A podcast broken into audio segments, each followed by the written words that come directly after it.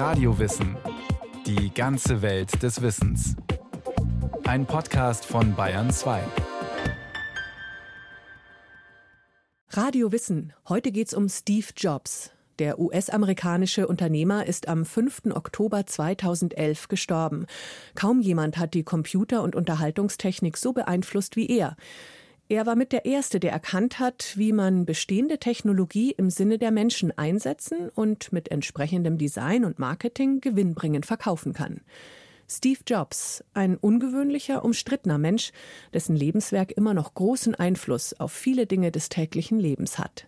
Today, we're introducing three wir stellen euch heute drei revolutionäre Produkte in ihrer Klasse vor. Drei Dinge. Ein iPod mit großem Bildschirm. Ein revolutionäres Handy. Und ein bahnbrechendes Internetgerät. Ein iPod. A phone. Are you getting it? Habt ihr es verstanden? These are not three separate devices. Das sind nicht drei getrennte Geräte. Es ist alles in einem Gerät. Und wir nennen es iPhone. Heute erfindet Apple das Telefon neu. Es ist einer der Höhepunkte der Karriere von Steve Jobs.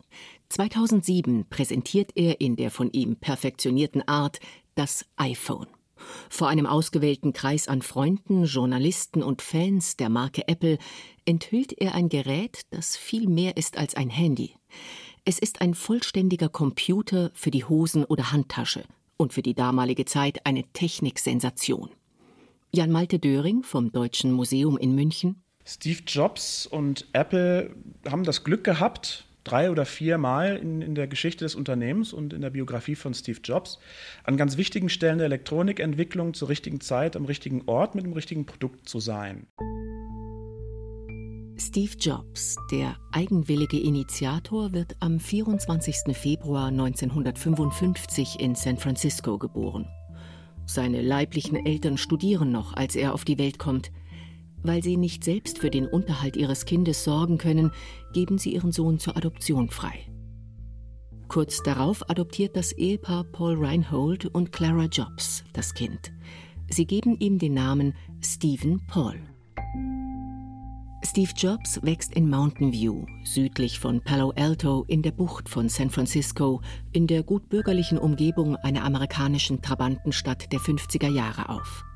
Seine Adoptiveltern bieten ihm ein liebevolles Umfeld, wie er später erzählt. Sie verheimlichen ihm nicht, dass er adoptiert ist, dennoch prägt ihn diese Tatsache bis ins Erwachsenenalter. Er selbst spricht von einem Erlebnis mit etwa sieben Jahren, das ihn sein ganzes Leben lang begleitet. In der im BTB Verlag erschienenen und von Steve Jobs autorisierten Biografie von Walter Isaacson wird erzählt, wie ihn ein Nachbarskind fragte: Soll das heißen, dass deine richtigen Eltern dich nicht gewollt haben? Das traf mich wie ein Blitz. Ich weiß noch, wie ich ins Haus rannte und weinte. Und meine Eltern sagten, wir müssen es dir erklären, wir haben speziell dich ausgesucht. Mein Vater und meine Mutter wiederholten diesen Satz langsam für mich, und sie betonten jedes Wort. Verlassen, auserwählt, speziell. Diese Begriffe wurden Teil dessen, was Jobs war und wie er sich selbst sah. Vor diesem Hintergrund entwickelt sich Jobs zu einem Außenseiter, dem die amerikanische Gegenkultur der späten 60er und beginnenden 70er Jahre vor dem Hintergrund von Vietnamkrieg und Hippiebewegung genügend Möglichkeiten bietet, sich auszuleben. Sein Interesse gilt dabei früh der Elektrotechnik. Jobs ist intelligent, überspringt in der Schule eine Klasse, hat eine schnelle Auffassungsgabe mit einem fotografischen Gedächtnis. Zum Ende seiner Schulzeit lernt er den fünf Jahre älteren Steve Wozniak kennen. Die beiden verstehen sich auf Anhieb und teilen ihre Begeisterung für Elektrotechnik, einen Sinn für Schulstreiche und die Musik von Bob Dylan. Jobs stellt in dieser Zeit fest, dass er Menschen mit seiner Ausstrahlung und Intensität beeindrucken und in seinem Sinn beeinflussen kann. Der emeritierte Industriedesign-Professor Fritz Frenkler hat eng mit Jobs zusammengearbeitet. Er war Profi in genau zu lernen. Zu lernen, was ankommt, was ihn selber beeindruckt hat und das zu kopieren. Er lernte unheimlich schnell und er wusste genau, wenn ich was weiß, dann bin ich dem anderen überlegen. Seine lockere Art und sein lockerer Umgang und auch seine lockere Sprache, da wusste, das beeindruckt die Menschen einfach. Nach der Schule studiert er auf eigenen Wunsch am teuren Reed College. Doch er beschäftigt sich vor allem intensiv mit Zen-Buddhismus und entwickelt sich zum überzeugten Vegetarier. Nachgesagt wird ihm, dass er glaubt, weil er sich gesund ernährt, müsse er sich seltener waschen. Hager, meist barfuß in löchrigen Jeans und mit langen Haaren, wirft er, wie er später immer wieder erzählt, ab und zu einen LSD-Trip ein und entspricht eher dem Bild eines Hippies als dem eines Elitestudenten. Fast folgerichtig bricht er sein Studium ab, bleibt aber zunächst als Gasthörer am College. 2005 hält er als Multimillionär vor Absolventinnen und Absolventen der Universität Stanford eine berühmt gewordene und viel zitierte Rede. Es war nicht alles romantisch. Ich hatte kein Zimmer, also schlief ich auf dem Fußboden bei Freunden. Ich sammelte Coca-Cola-Flaschen, um mir mit dem 5-Cent-Pfand Essen zu kaufen. Vieles, worauf ich in dieser Zeit durch meine Neugier und Intuition gestoßen bin, hat sich später als unbezahlbar herausgestellt. So besucht er einen Kalligraphiekurs und lernt dort mit Eifer viel über Schriftarten und Designgrundlagen. Was zunächst völlig überflüssig erscheint, kommt ihm Jahre später zugute. Jobs besteht darauf, dem Macintosh-Rechner unterschiedliche Schriftarten mitzugeben. Damals eine Besonderheit.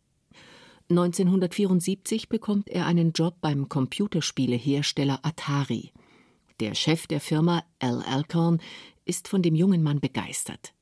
In seiner Steve Jobs Biografie zitiert ihn Walter Isaacson Rückblickend betrachtet war es bizarr, einen Studienabbrecher vom Reed College einzustellen. Aber ich erkannte ein besonderes Feuer in ihm. Er war sehr intelligent, enthusiastisch, technikbegeistert. Von dem Geld, das er verdient, fährt Jobs zu einem Guru nach Indien. Hier bleibt er sieben Monate und vertieft seine Spiritualität.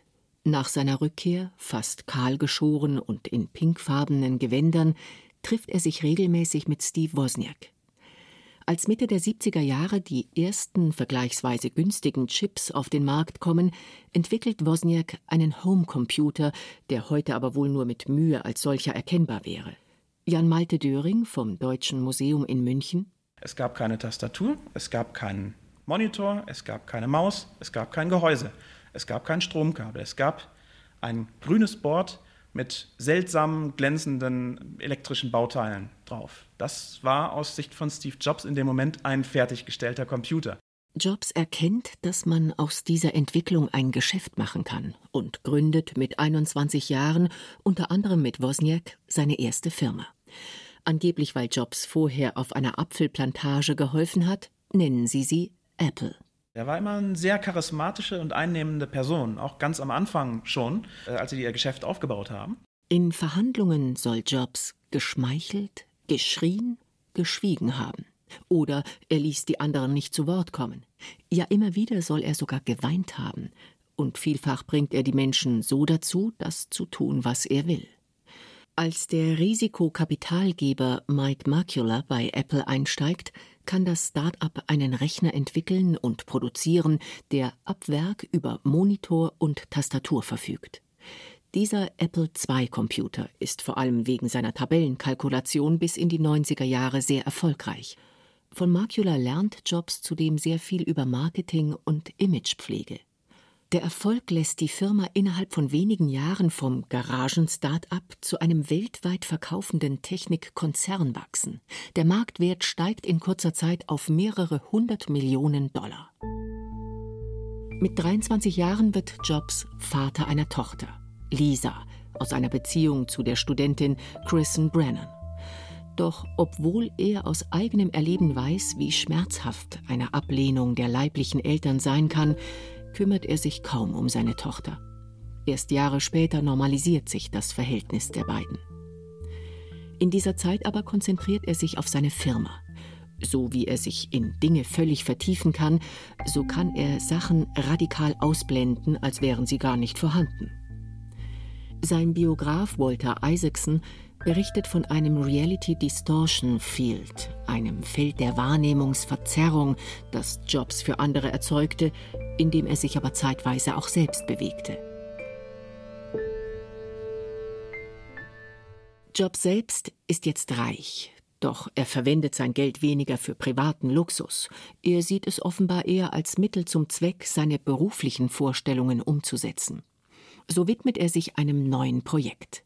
Ein Computer, der im Vergleich zu den bisherigen Rechnern durch eine grafische Benutzeroberfläche leichter zu bedienen sein soll. Den ersten Rechner dieser Art nennt Jobs Lisa. Offiziell ein Akronym für Locally Integrated Software Architecture, aber auch der Vorname seiner Tochter. Dieser Rechner floppt jedoch am Markt, unter anderem weil er für das, was er kann, viel zu teuer ist. Apple stellt die Produktion schon nach wenigen Monaten ein. Der Erfolg des Apple II hat Jobs bekannt gemacht und er kommt mit anderen Stars in Kontakt. 1982 lernt er die Folksängerin Joan Baez kennen, die ihn vermutlich auch deshalb fasziniert, weil sie Jahre zuvor mit seinem Idol Bob Dylan liiert war. Im Buch von Walter Isaacson heißt es dazu: Er war 27 und sie 41 aber für ein paar Jahre hatten sie eine Romanze. Das Ganze entwickelte sich zu einer ernsthaften Beziehung zwischen zwei Leuten, die durch Zufall Freunde und dann Liebende wurden. Erinnerte sich Jobs mit einem etwas wehmütigen Unterton. Beruflich konzentriert sich Jobs auf das Nachfolgemodell des Lisa, den Macintosh. Zur Markteinführung schaltet Jobs 1984 zur teuersten Sendezeit in der Werbepause des Super Bowl einen später preisgekrönten Spot, bei dem die Thematik von George Orwells Roman 1984 aufgegriffen wird und in dem der Macintosh als Rebellion gegen die graue Übermacht eines Big Brother dargestellt wird. Viele erkennen in dem Big Brother den damals marktbeherrschenden Büromaschinenhersteller IBM.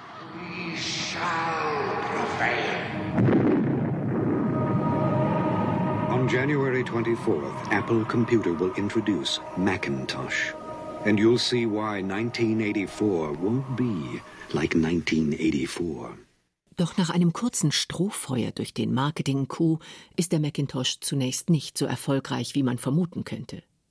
Jan Malte Döring vom Deutschen Museum in München der Rechner war dann bald nicht mehr leistungsstark genug für die Aufgaben, die er nun machen sollte, nämlich Grafiknachbearbeitung und Textverarbeitung. Steve Jobs war ein Perfektionist. Der wollte ein Benutzererlebnis von Anfang bis Ende kontrolliert gestalten. Er wollte das Produkt komplett durchdenken und das hat ihm dann am Ende mit dem Macintosh eingeholt. Damit vertritt Jobs die Gegenposition zur anderen schillernden Persönlichkeit dieser Epoche der Computergeschichte, Bill Gates. Jobs und Gates kennen sich seit Mitte der 70er Jahre, mögen sich aber nicht besonders. Gates soll Jobs für einen Blender gehalten haben, der noch nicht mal selbst richtig programmieren kann. Jobs soll geglaubt haben, Gates sei ein Pfuscher, weil er Computer baue, die ständig abstürzen. Im Gegensatz zu den Macintosh-Computern bieten die damals sogenannten IBM-kompatiblen Rechner nahezu unbeschränkte Einsatz- und Kombinationsmöglichkeiten. Zudem sind sie um einiges günstiger. Sie bestimmen schon bald den Markt. Doch trotz sinkender Umsatzzahlen des Macintosh beharrt Jobs auf der Weiterentwicklung dieses Firmenzweiges. Das und Beschwerden über sein teilweise grobes Benehmen gegenüber Angestellten führen dazu, dass es zu Spannungen zwischen Jobs und dem von ihm selbst eingesetzten CEO kommt. Das war Mike Scully von Pepsi, den er sich dann im Central Park bei einem Spaziergang vorgeknöpft hat und ihm gesagt hat, äh, wollen Sie Ihr Leben lang Zuckerwasser verkaufen oder mit mir die Welt verändern? Im Umgang mit Menschen wird Jobs nachgesagt, genauso extrem gewesen zu sein wie bei fast allen anderen Dingen. Entweder er bewunderte jemanden und lobte ihn in höchsten Tönen, oder er kanzelte Leute vor versammelter Mannschaft ab. Der emeritierte Designprofessor Fritz Fränkler hat lange mit Jobs zusammengearbeitet. Das habe ich ja zum Teil auch miterlebt, wo er dann wirklich Menschen ja, grob angegangen ist, halt, weil sie dann in seiner Überzeugung nach dumm waren, faul waren oder was auch immer oder nicht einsichtig waren. Und das war so ein Fremdschämen, was man dann hatte. Man hat also mitgelitten, manchmal halt mit den Menschen, die auch versucht haben, das Tag und Nacht das Beste zu geben. 1985 gewinnt Scully die Auseinandersetzung und Jobs verlässt Apple. Er gründet die Computerfirma Next und baut nach einem Gerichtsvergleich mit Apple Rechner, die sich an den Bedürfnissen von Universitäten orientieren.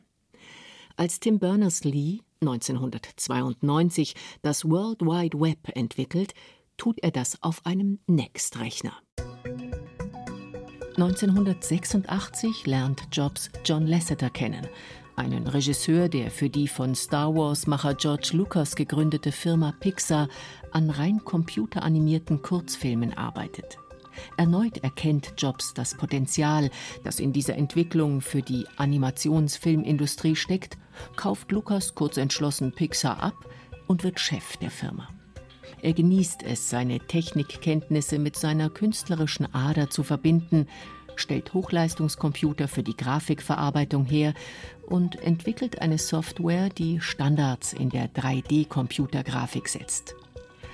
Mit Toy Story kommt 1995 der erste computeranimierte abendfüllende Film in die Kinos. Nach dem ersten großen Erfolg des mit einem Spezial-Oscar ausgezeichneten Films bringt Jobs Pixar erfolgreich an die Börse und macht seine erste Milliarde. Später, 2006, übernimmt der Unterhaltungskonzern Disney Pixar für rund 7,4 Milliarden Dollar. Ende der 80er Jahre lernt Jobs die frühere Bankangestellte Laureen Powell kennen, die Frau seines Lebens. Sie treffen sich in einem der Kurse, die Jobs an der Stanford Business School hält. Zitat aus der Steve Jobs Biografie von Walter Isaacson. Ich sah nach rechts. Da saß ein wunderschönes Mädchen. Während ich darauf wartete, nach vorne gebeten zu werden, plauderte ich mit ihr. Die beiden heiraten 1991. Loreen hält ihrem Mann den Rücken frei, kümmert sich um Haus und Kinder.